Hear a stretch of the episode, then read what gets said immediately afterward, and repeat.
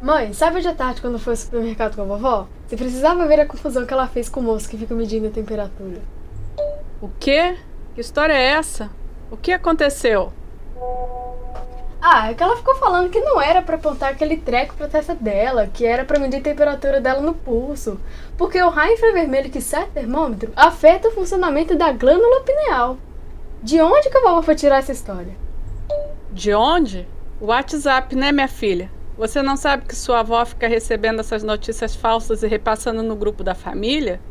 Isso aí é ciência de zap, aprendida na Unisap. Minha nossa, como os especialistas de WhatsApp são criativos na hora de produzir desinformação, né? Fake news como essa fazem uso de um formato padrão que se repete. Fazer uso de um especialista da área de saúde sem o identificar. No caso dessa, que diz que os termômetros infravermelhos provocam distúrbios na glândula pineal, a mensagem é atribuída a uma enfermeira australiana que se diz preocupada com a utilização indiscriminada do chamado termômetro de testa. Segundo essa fictícia enfermeira, esses termômetros não devem ser usados principalmente em crianças pequenas e bebês, porque o raio infravermelho do termômetro apontado na testa atinge diretamente a glândula pineal localizada no centro da testa, por isso o melhor é que o termômetro seja apontado para o braço ou pulso das pessoas. Júlio Pereira, médico neurocirurgião do Hospital Beneficência Portuguesa de São Paulo, diz que isso não tem sentido nem lógica alguma. Segundo ele, a glândula pineal é profunda e está protegida pela pele e pela caixa craniana e todo o córtex cerebral. A ideia de que haveria dano a ela não tem qualquer possibilidade biológica. Ele ainda completa dizendo que esses termômetros são usados no mundo todo há muito tempo e foram aprovados pelas agências reguladoras de diversos países, inclusive da Anvisa no Brasil. O que esse termômetro infravermelho faz é captar nossas ondas de calor e nos dar informação sobre nossa temperatura corporal. Então não existe lógica anatômica alguma imaginar que a proteção da glândula pineal possa ser rompida. Também o infectologista Paulo Santos, consultor da Sociedade Brasileira de Infectologia, considera um delírio a ideia de que a glândula pineal possa ser lesionada na aferição da temperatura. Além disso, afirma que esse tipo de termômetro oferece segurança ao paciente. Segundo ele, essa fake news sobre o termômetro infravermelho é tão absurda que fica até difícil de ser comentada tecnicamente. A glândula pineal fica no centro do cérebro humano e não sofre qualquer interferência de estímulos na região da testa. O infravermelho do termômetro não penetra no corpo e se limita à superfície da pele, não causando nenhum mal à saúde. E olha que não é a primeira vez que circulou alguma fake news sobre o uso dos termômetros infravermelhos para aferição e controle da temperatura corporal. Sim, outras mensagens falsas já circularam e ainda circulam dizendo que o raio infravermelho dos termômetros fazem mal à saúde e à visão, podendo até levar a casos de câncer e de cegueira. É claro que isso também foi desmentido por especialistas das áreas médicas de oncologia e oftalmologia que negaram qualquer possibilidade de danos à saúde das pessoas. Quem produz e espalha esse tipo de fake news está querendo criar o pânico nas pessoas, além de atrapalhar uma das ações recomendadas contra a Covid-19, que é o controle da temperatura corporal. Somente o controle da temperatura corporal não adianta nada se descuidarmos das outras medidas de proteção e cuidado, como o distanciamento social, os cuidados de higiene e o uso de máscara. Tudo isso enquanto ainda não temos nenhuma vacina contra a Covid-19. Aliás, por falar nisso, escutem só a entrevista que fizemos com Carlos Henrique Neri Costa, médico infectologista e professor na Universidade Federal do Piauí, onde ele trata, entre outras coisas, a necessidade de mantermos esses cuidados enquanto ainda não temos a vacina. Professor Carlos, em primeiro lugar, eu quero te agradecer por nos conceder essa entrevista e eu gostaria de começar perguntando quais são as candidatas mais promissoras de vacinas contra a Covid-19 que estão sendo pesquisadas. Não, há como ele responder isso de uma forma decisiva, porque as vacinas não foram testadas na fase 3 delas, que é uma vacina que verifica realmente a efetividade em larga escala e efeitos colaterais relativamente mais comuns. Todas passaram na fase 1 e 2 e são bastante promissoras. Eu vou descrevê-las para vocês agora. Nós temos aí a primeira que foi lançada é, no comércio, a vacina da, da Universidade de Oxford, com a AstraZeneca, com uma capacidade produtiva muito grande. Essa vacina é feita com o material genético do coronavírus, que interessa, que é a proteína spike, ela é colocada dentro de um vírus chamado adenovírus que infecta chimpanzés.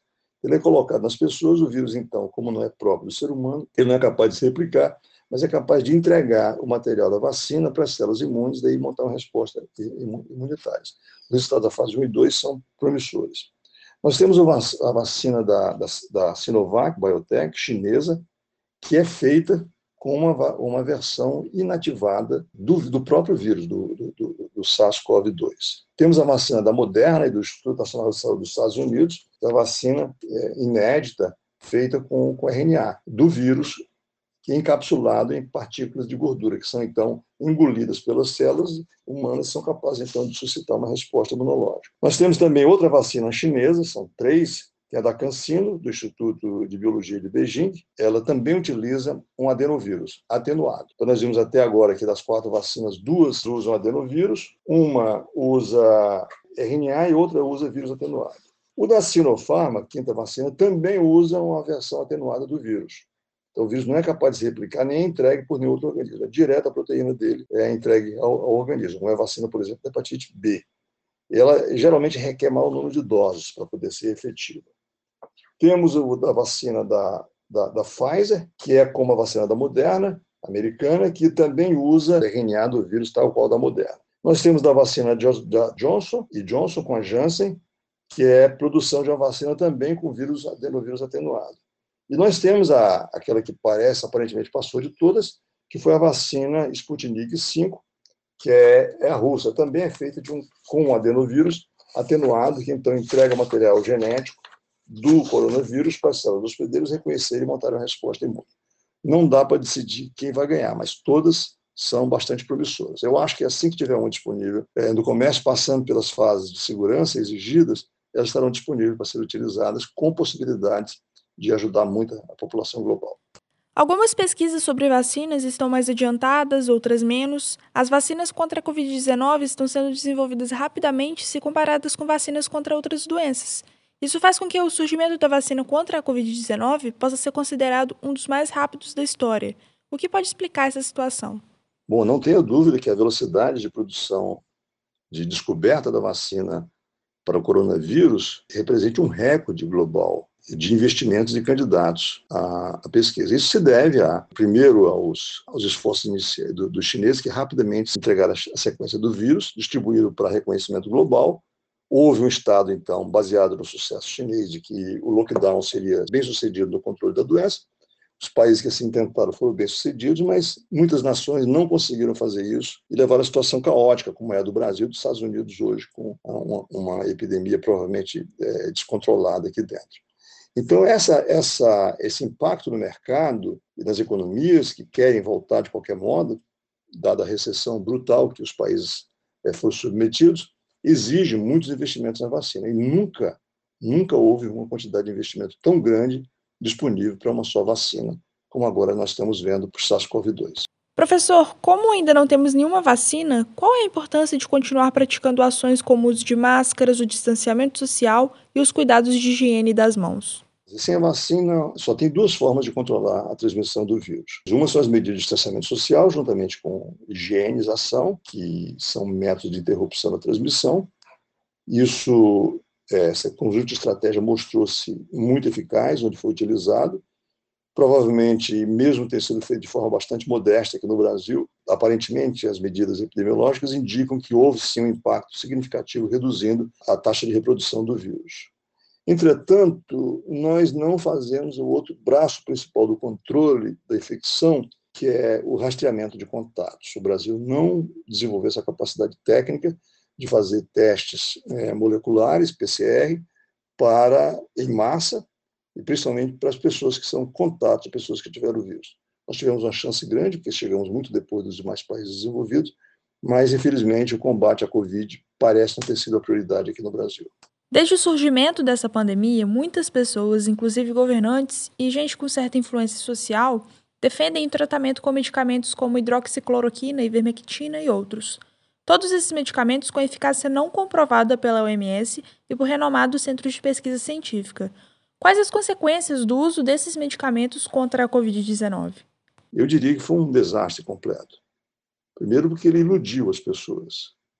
Isso traz um problema ético enorme, não só pessoas que não são médicos, não são habilitados para dar opiniões médicas, como o caso dos presidentes do, do Brasil e dos Estados Unidos, como houve um grave comprometimento das instituições que defenderiam o bem-estar das pessoas, principalmente da parte médica, que são o Ministério da Saúde, o Conselho Federal de Medicina e a Associação Médica Brasileira. principalmente os dois últimos que deveriam estar defendendo a medicina, eles apoiaram ou renunciaram à crítica a esse, essa, esse absurdo de permitir que um médico, ou mesmo prefeitura, dispensasse um coquetel de remédio sem nenhum valor para o controle da doença. Isso foi um momento criminoso da nossa história. Em algum momento isso vai ter que ser apreciado, julgado, seja por, por, por intelectuais, mas espero eu que, que o sistema judicial brasileiro seja capaz de julgar esse crime contra a humanidade que foi dar medicamentos é, que não têm eficácia. Nós temos um princípio em medicina, com, com medicação. Toda medicação faz mal. A gente só dá quando ela faz mais bem do que faz mal. Então, usou, o que restou foram os efeitos colaterais desses remédios, que não são poucos e que são significativos. E que, muito provavelmente, resultaram no excesso de mortes de pessoas que tinham Covid, exclusivamente devido aos efeitos colaterais é, dos remédios dados para pessoas que tinham doença grave. Tanto a, hidroxicloroquina, a cloroquina tem efeitos colaterais, assim como a ivermectina também. Só que não foi feita a farmacovigilância devido a isso. E nós não sabemos, de fato, quantas pessoas sofreram os efeitos colaterais desses remédios, inclusive alguns deles potencialmente fatais. Então, outra coisa pode ter iludido as pessoas de que estariam protegidas usando essas, essas, essas bobagens aí e ter se exposto mais. E, finalmente, tem a questão da ética médica.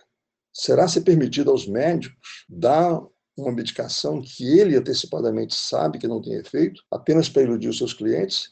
Essa é uma questão central que tem que ser discutida no coração da medicina a respeito dessa permissão ética de médicos prescreverem aquilo que é fútil. Recentemente, o diretor do programa de emergências da OMS, Michael Ryan, afirmou que precisamos focar no que realmente podemos fazer para suprimir a transmissão não viver na esperança de que a imunidade de rebanho seja a nossa salvação. No momento, isso não é uma solução. No Brasil, muitos defendem a livre circulação das pessoas como forma de alcançar essa imunidade coletiva. O que o senhor tem a dizer sobre isso? Não é uma solução porque nós sabemos como fazer para controlar a epidemia. Nós sabemos que exclusivamente através de ações de prevenção da transmissão, que não são ainda através de vacina, são capazes de conter a epidemia de acordo com o comprometimento do Estado e da população. Então, nós temos alguns exemplos de que isso aconteceu. A China talvez seja o mais emblemático de todos, em que houve uma adesão é, maciça, tanto do Estado, que atuou vigorosamente, como da população, que soube seguir. Mas outras nações também agiram nesse sentido, como foi o caso da, da Coreia do Sul, da Nova Zelândia, da Alemanha, não chegou a, a, a interromper a transmissão, mas houve uma queda substancial e mesmo do Brasil, que alguns modelos matemáticos publicados mostraram que o, o modesto distanciamento social que nós fizemos foi capaz de reduzir muito a, a taxa de reprodução da doença, o número de reprodução básico, o R0, como é chamado. Então, é uma medida efetiva. E renunciar a ela, deixando morrer quem quer que seja, é, é, é absolutamente criminoso. Porque nós temos o que fazer ou maior ou menor responsabilidade, mas há o que ser feito. Nós vamos ficar eternamente encolhidos na, no distanciamento social e a economia vai sofrer indefinidamente? Não. O que as nações mostraram é que foi possível conter a infecção, interromper a transmissão, e isso nós sabemos que é possível sim. Então não precisa ficar nessa meia boca atuando como único objetivo de impedir que as, as UTIs sejam saturadas e que não tenham vaga para as pessoas. Essa meta brasileira de muitos estados é absolutamente enganosa, porque o efeito é mínimo. Vamos lembrar que a maior parte das pessoas que têm Covid-19 vão para a UTI morrem. Então, o que tem que ser evitado é que as pessoas vão para a UTI. E a única maneira de fazer isso é controlar a transmissão. Então, na ausência de vacina, ou a implementação de uma medida de restrição social substancial, prolongada, mas tipo lockdown extrema, por um período de algumas semanas, teria sido, e ainda é, na minha visão, ainda é essencial para interromper a transmissão, sem se necessitar de vacina, e aguardando algum tempo depois fazer a abertura. Mas é preciso saber que há que ter um senhor Estado e uma senhora nação para isso. Nos moldes atuais do, do, Estado brasileiro, em que não há esse comprometimento, em que as, as elites econômicas são as primeiras a boicotar, juntamente com o presidente da República, a boicotar qualquer medida de, de lockdown para interromper a transmissão, mas que seria possível sim, que é possível sim, e nós não podemos continuar realmente nessa meia boca, esse fingir que faz e na verdade não fazer. Bom, e por falar em imunidade, em uma pesquisa recente feita por um grupo de cientistas do Instituto Karolinska de Estocolmo, na Suécia, que pesquisavam a imunidade de pessoas à Covid-19, foi descoberto que algumas células do sistema imune se lembravam do vírus e sabiam atacá-lo. Mas em outra pesquisa feita por pesquisadores da Universidade de Tintin, na China, descobriu-se que os níveis de anticorpos de pacientes recuperados da Covid-19 tiveram quedas acentuadas dois ou três meses após a infecção. Isso significa que esse vírus tem estruturas e mecanismos de funcionamento que a ciência ainda não conhecia? Ou essa é mais uma situação normal no que diz respeito à produção de imunidade do nosso organismo? Não há contradição entre o que diz o estudo da Suécia e o estudo chinês com respeito à imunidade. Na verdade, são, eles estão falando de dois tipos de imunidade diferentes. Uma imunidade nós chamamos de imunidade do tipo celular, em que as células são os principais efetores da imunidade. E o outro são a imunidade mediada por anticorpos, que nós chamamos de imunidade humoral. Esses anticorpos que a gente mede, esses testes rápidos, na sorologia, como se diz por aí, eles medem apenas a imunidade humoral, que aparentemente pode não ser efetiva no controle da Covid, ela só ela precisa do seu aliado, que inclusive vai controlá-la, que é a imunidade celular, que é, digamos assim, é o cérebro, o aspecto cognitivo da imunidade. Embora a imunidade moral seja específica. Então, a imunidade celular é fundamental. E que as pessoas verificaram, não só na Suécia, mas também verificaram isso na Califórnia, verificaram na, na, na Holanda, verificaram na Alemanha, é que o número substancial de pessoas que nunca experimentou infecção por Covid-19, ou seja, amostras tomadas antes da epidemia atual, ou de pessoas que tinham a sorologia negativa para Covid, ainda se manifestavam sinais de reconhecimento do SARS-CoV-2 através das suas células. É a imunidade robusta, substancial, e a essa que se atribui a esperança de que a imunidade coletiva venha atuar para o controle da, da, pandemia. Também pode justificar, embora não se saiba ainda com segurança, que heranças de transmissão pelos CCCs, que são outros coronavírus, que já existem aí há várias décadas, teriam sido responsáveis pela, pela imunidade parcial da população. Nós não sabemos responder isso porque a imunidade celular não é medida facilmente. Ela requer células vivas e não pode ser feita em massa.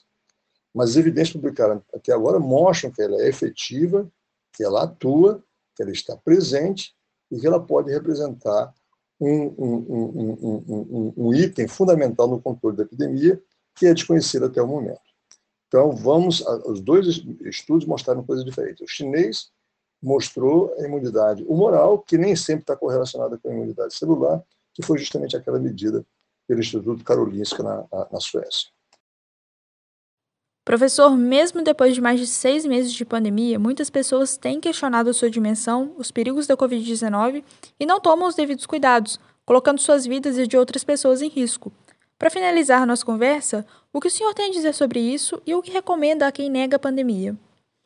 A parcela da população é visivelmente antissocial, é, individualista. Então, isso faz parte em qualquer sistema humano. Essas coisas acontecem. Inclusive, é assunto de estudos interessantes feito sobre o uso da terra na Inglaterra, é o que chama né, propriedade comum. Né? Propriedade comum, ela não se auto-organiza no sentido de fazer uso maximizado daquele bem coletivo, mas é a presença do Estado, que é essencial para evitar que haja exploração é, individualista da terra, levando ao prejuízo coletivo. Então, é preciso que haja ações do Estado fortes, Nesse caso, elas têm que ser restritivas, têm que ser punitivas mesmo, para que essas pessoas sejam obrigadas a aderir àquilo que é coletivo.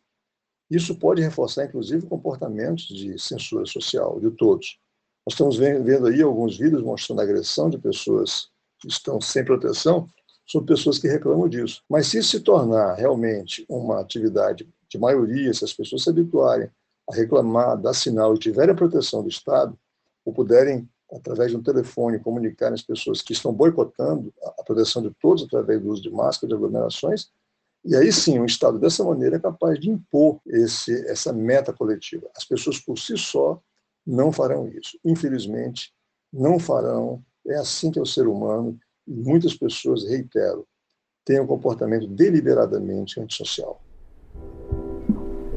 Agradecemos o professor Carlos Henrique Nery Costa pela participação no Infocast. Viram só? Quem não toma os devidos cuidados de proteção contra a Covid-19 acaba sendo negligente, individualista e antissocial. A gente já falou isso em um episódio anterior, mas sempre é bom reforçar. Quando eu cuido da minha saúde e me protejo contra a Covid-19, também cuido da saúde das outras pessoas. Solidariedade, empatia e cuidado é o mínimo que podemos fazer até termos a vacina. Bom, o episódio termina aqui, mas o combate às fake news continua. Esse foi um episódio do Infocast, uma produção ligada ao projeto de extensão Infocast, informação checada contra a infodemia de fake news sobre a Covid-19, um projeto do IF Sudeste MG. Eu sou o Rony Santos. E eu sou Larissa de Bem. Não se deixe levar por boatos de WhatsApp, sempre verifique se a mensagem que você recebeu é verdadeira antes de passar para outras pessoas. Se tiver dúvidas, não passe para ninguém. A gente agradece a sua atenção e te esperamos no próximo episódio. Para não perder nada, segue a gente lá no Facebook, no Instagram e no Twitter, arroba Projeto Infocast. Se cuidem e até a próxima.